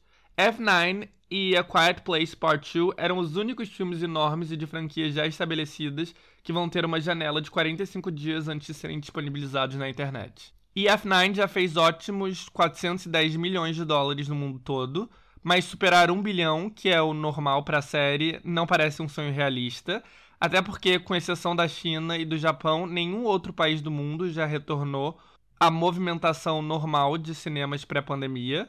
Aliás, não se sabe nem se o filme vai sair do vermelho, porque para um filme dar lucro, a bilheteria dele precisa ser três vezes seu orçamento inicial. Então, no caso de F9, significa mais de 600 milhões de dólares e, no momento, nenhum filme está tendo fôlego para chegar tão longe. Então, bom, F9 é um sucesso e mostra que o apetite pelos filmes pipoca segue altíssimo, mas é também um lembrete que as coisas ainda estão longe de voltar ao normal. Com exceção do musical In the Heights, que a Warner lançou faz duas semanas, nenhum filme pós-pandemia foi um fracasso na bilheteria dos Estados Unidos. Todos estrearam dentro do esperado ou até excederam um pouco as expectativas, mesmo os demais filmes da Warner que estrearam juntos na HBO Max. Mesmo assim, todos eles estão longe de registrar números que se assemelham ao que era normal antes, e quase nenhum vai ser capaz de recuperar os custos. Mas deixando o papo de bilheteria para trás, a maior parte dos lançamentos cinematográficos segue sendo no streaming, e o filme que mais tem dado o que falar nas últimas semanas é o novo da Pixar, Luca, que foi disponibilizado direto na Disney Plus. É o segundo filme consecutivo da Pixar depois de Soul, que acaba não indo para o cinema. Luca é a história de um garoto que é uma criatura marítima que assume a forma de um garoto normal quando está em terra firme e que, junto com um novo melhor amigo, passa um verão inesquecível na Riviera Italiana. O filme é toda uma homenagem à Itália e ao litoral do país, e o diretor Enrico Casarossa é italiano. A animação está sendo elogiada pela sua história doce e nostálgica e também pela animação inspirada em stop motion e também nos visuais e estilo do Hayao Miyazaki do estúdio Ghibli.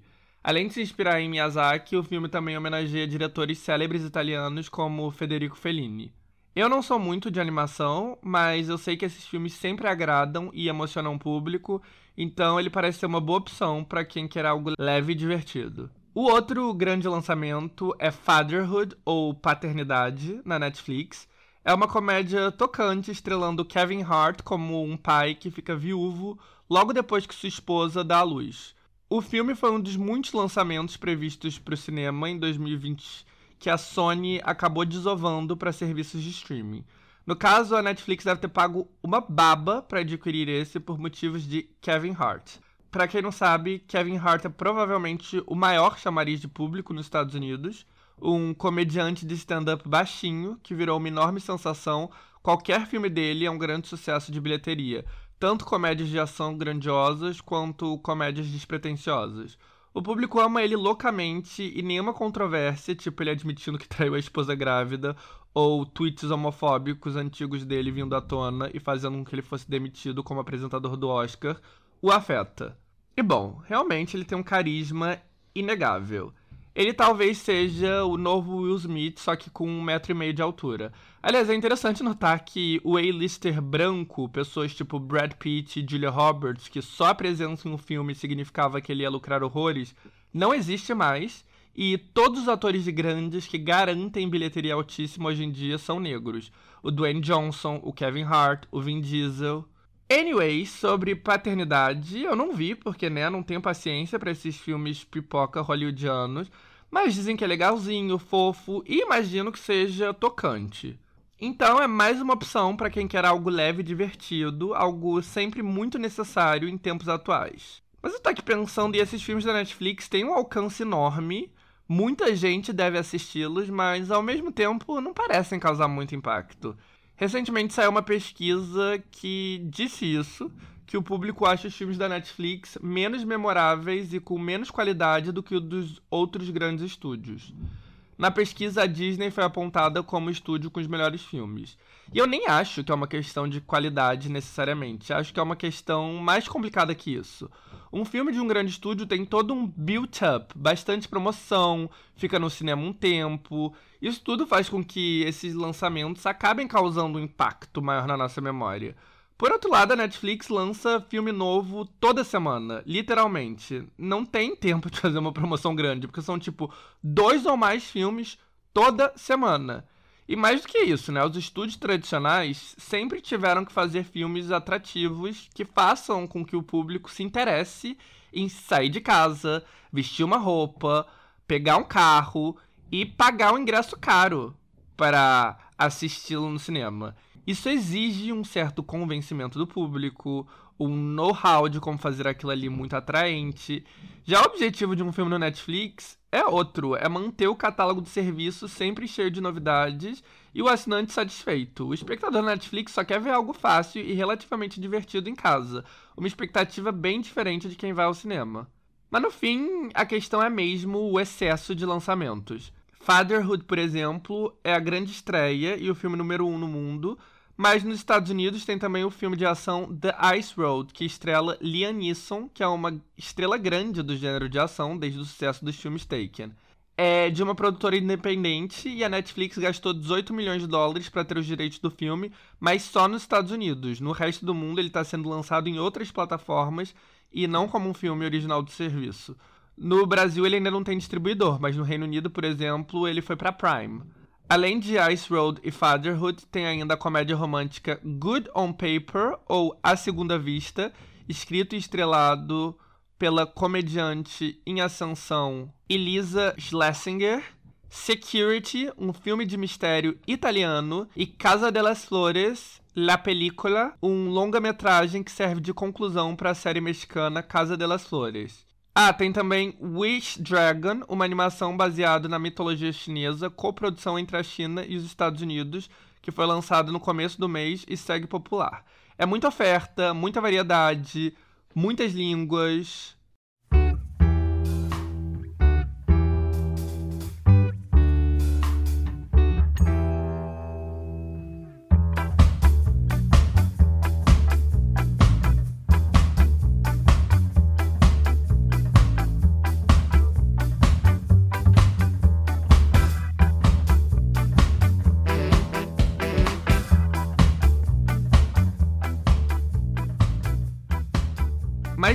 a Netflix é bom de fazer ser memorável não são os filmes e sim as séries.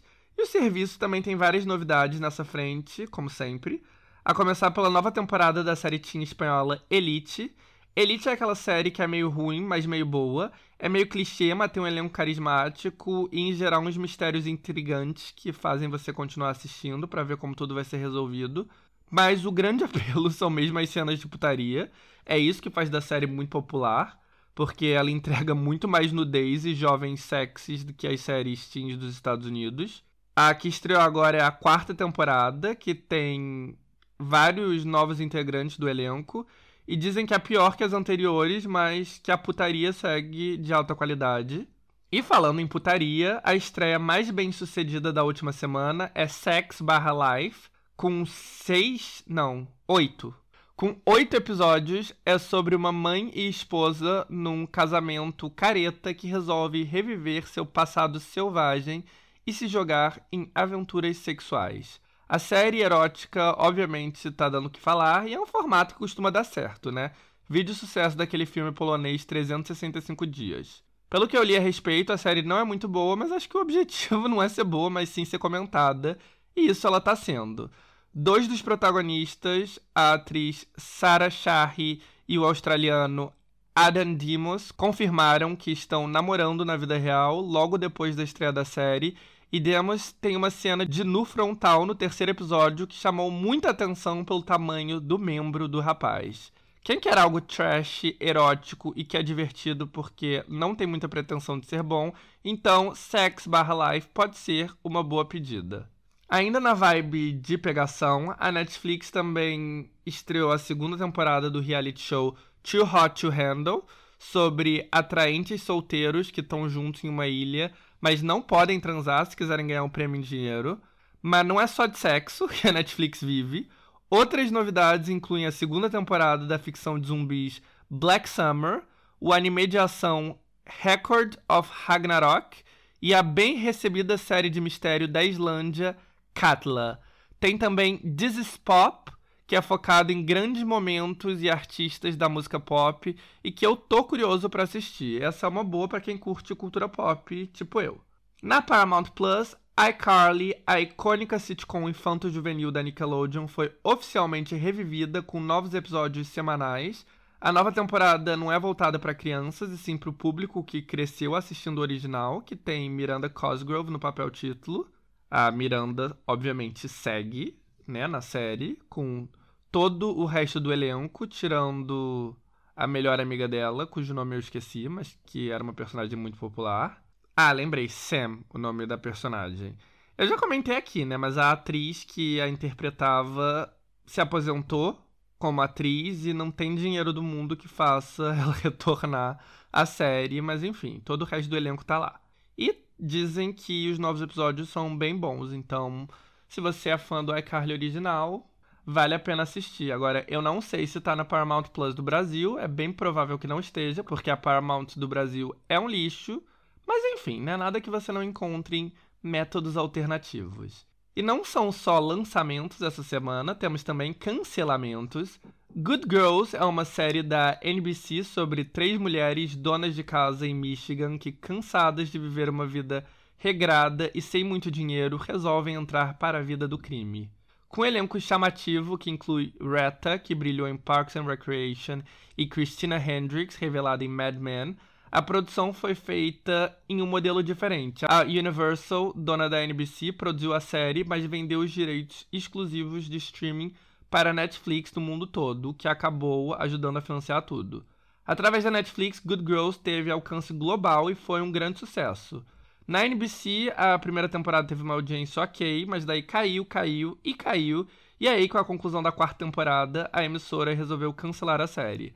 Até porque as maneiras de lucrar com ela eram limitadas, porque a NBC Universal era a dona exclusiva da produção, mas os direitos de retransmissão em todo o mundo eram da Netflix, então não tinha muita maneira de conseguir lucros adicionais. Por outro lado, como a produção fez muito sucesso no catálogo da Netflix, a esperança era que a NBC e a plataforma chegassem a um acordo. A ideia é que a quinta e conclusiva temporada da série fosse ao ar exclusivamente pela Netflix, mas as duas partes foram incapazes de se entender e a solução mais lógica então era Good Girls ir para Peacock, a plataforma de streaming da NBC Universal, que precisa urgentemente de alguns sucessos para se destacar no mercado saturado. Mas de novo, o contrato com a Netflix não dava margem para essa possibilidade. Sendo assim, a série chegará ao fim sem conclusão, mesmo tendo se tornado um sucesso internacional. Algo mais ou menos similar aconteceu com Manifest ou Manifesto, outra série da NBC. Manifest é uma série sobrenatural de mistério sobre passageiros e equipe de tripulação de um voo que, depois de cinco anos desaparecidos e de serem presumidos mortos, reaparecem vivos e sem se dar conta que eles passaram os últimos cinco anos longe. A série foi planejada para ter seis temporadas, mas a emissora resolveu cancelá-la na terceira, deixando ela sem conclusão e com um cliffhanger. Apesar de ser exibida pela NBC, Manifest é produzido pela Warner e recentemente os direitos de retransmissão tinham sido vendidos para Netflix nos Estados Unidos. No Brasil está na Globoplay. E parece que deu certo, porque se você vê o ranking da Netflix dos Estados Unidos, Manifest é a série mais vista da plataforma lá. A esperança era que a Netflix tivesse interesse, então, em continuar a série e dar a ela uma conclusão, mas no fim não foi o que aconteceu. E a série vai ser outra que vai chegar ao fim sem final. Enquanto alguns terminam abruptamente, outros chegam chegando. E é o caso da HBO Max, que desembarcou no Brasil e em toda a América Latina ontem. Eu já falei bastante sobre o serviço aqui e a minha conclusão é que, apesar da interface meio irritante e de bugs, o acervo do serviço é muito bom e vale sim investimento. Então, minha sugestão é que vocês assinem HBO Max. E não, infelizmente, isso não é uma publi, é minha opinião sincera mesmo. E assim, concluímos os lançamentos da semana. E mais uma vez, eu não vi nada que eu tô comentando aqui, então eu passo a bola para vocês. Vocês assistiram algumas das novidades? O que acharam? Luke é tão fofo quanto dizem? Vocês gostaram de Fatherhood? O pau do cara de Love Sex é realmente tão grande assim? A nova série da Islândia da Netflix é legal mesmo? A HBO Max brasileira tá valendo a pena? Me contem.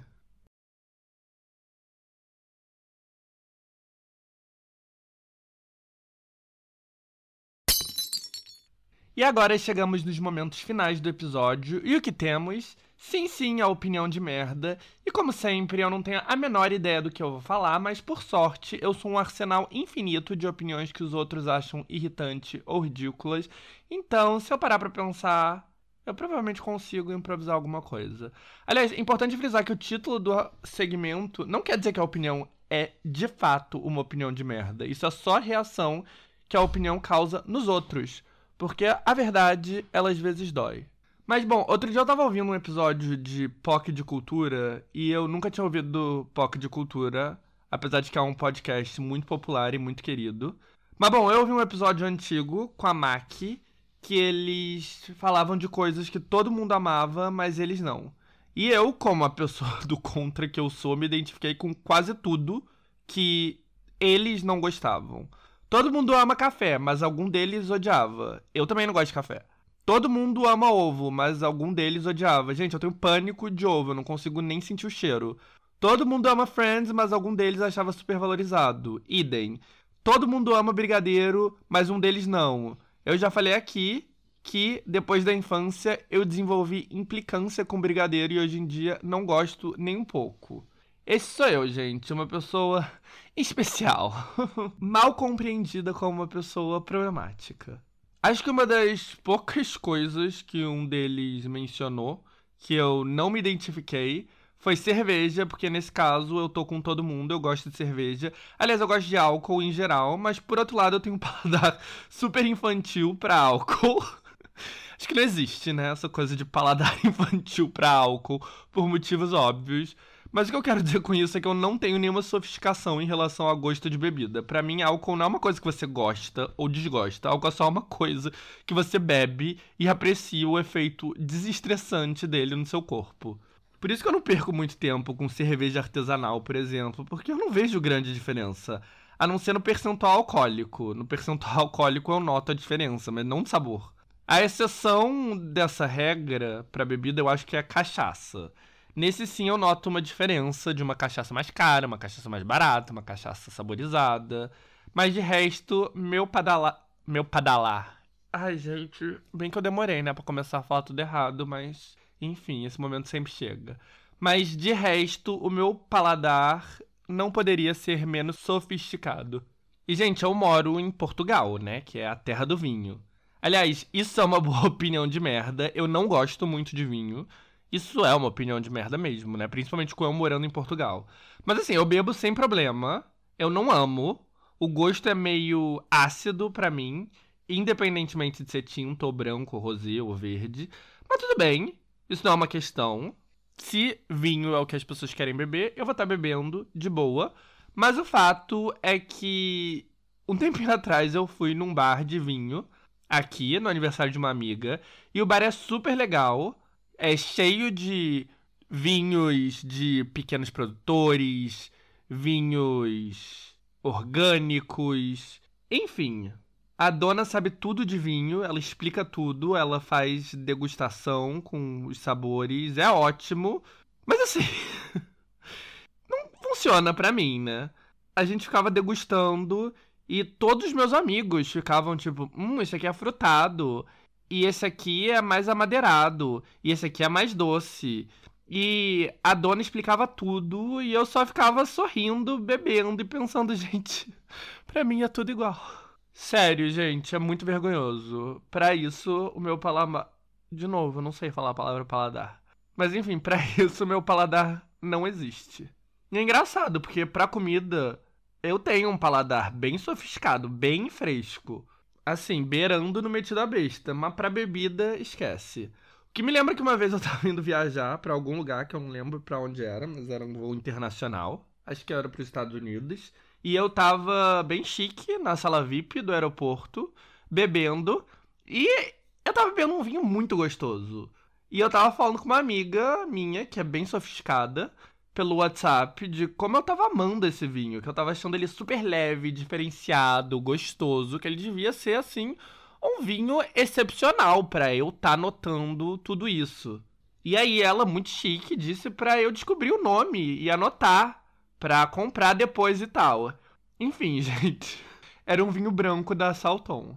Nada contra Salton, muito pelo contrário, mas é só que era um raro momento onde eu tava impressionado com o meu paladar por notar a elegância de um vinho, e na real era um vinho de 25 reais. Aliás, esse é o lado maravilhoso de ter esse paladar não sofisticado. Eu não gasto muito dinheiro com álcool. Álcool barato para mim tá ótimo. E, gente, eu tô lendo aqui e a descrição do vinho frisante Salton Lunae, que é esse que eu amei faz muitos anos atrás. E eles descrevem o sabor como sendo sofisticado e perfeito pro clima tropical brasileiro. Então, veja só, era mesmo sofisticado, eu não tava errado. A própria Salton confirma as minhas suspeitas. Enfim, que bela de uma opinião de merda, no sentido de que é uma besteira tão grande que eu tô falando que eu acho que nem classifica como opinião de merda. Mas voltando ao podcast que deu origem a tudo isso.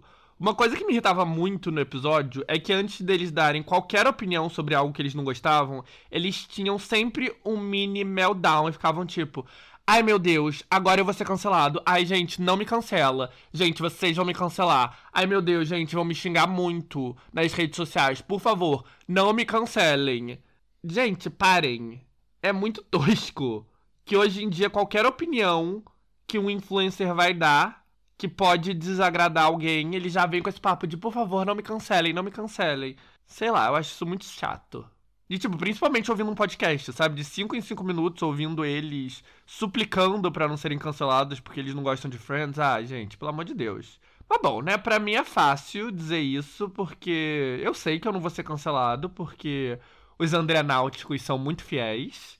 E também eles são só, tipo, duas pessoas, meu pai e minha mãe, que nem podem me cancelar, mesmo se eles quisessem. Então, e como sempre, acabamos numa nota positiva com o Positivity. E, gente, meu Positivity dessa semana é o grande lançamento da música nacional de sexta-feira passada. O novo EP da Pablo Vittar. Aliás, é um EP ou é um álbum? Tem nove músicas, então é meio curto para ser um álbum, mas é muito longo para ser um EP. Então, na dúvida, eu acho que é um álbum. Mas bom, foda-se.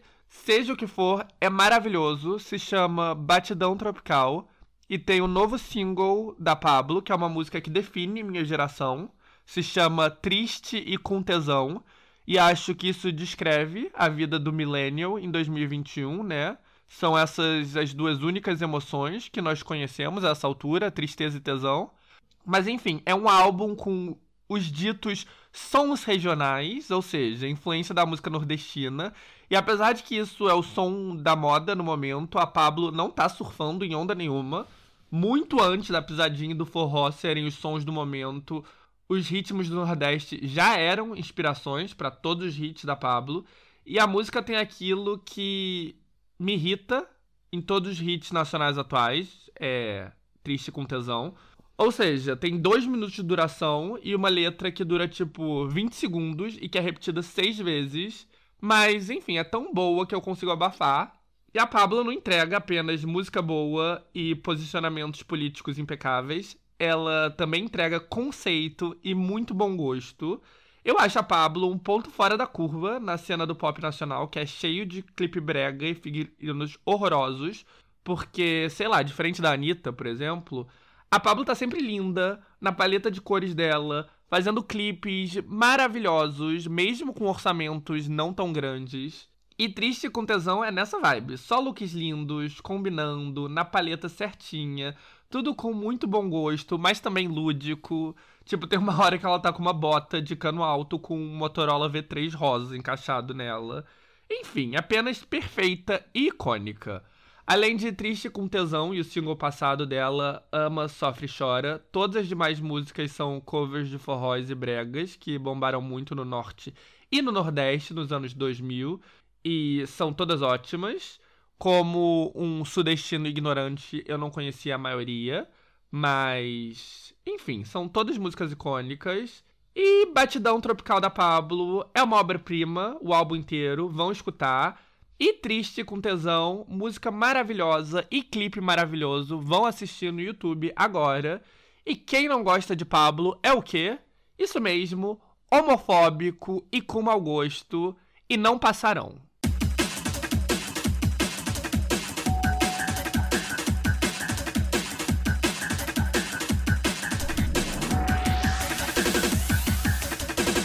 Isso é tudo por hoje, meus amores. Muito, muito obrigado para quem chegou até aqui e me aguentou, apesar de eu ser meio cringe. Espero que tenham achado interessante. Recomendem pros amigos que são fãs de cultura pop pra gente aumentar o exército andranáutico. E claro, como sempre, as referências de tudo que eu falei estão no tacausando.com.br e fiquem atentos que em breve teremos o Tá Causando Drops com os segmentos individuais. E é isso, amores. Me digam o que acharam, me deem feedback, me falem se tem algum assunto que vocês queiram que eu cubra. E muitos, muitos beijos. Até semana que vem. Fiquem aí com Triste e com Tesão da Pablo Vittar. Linda de calcinha pra te seduzir.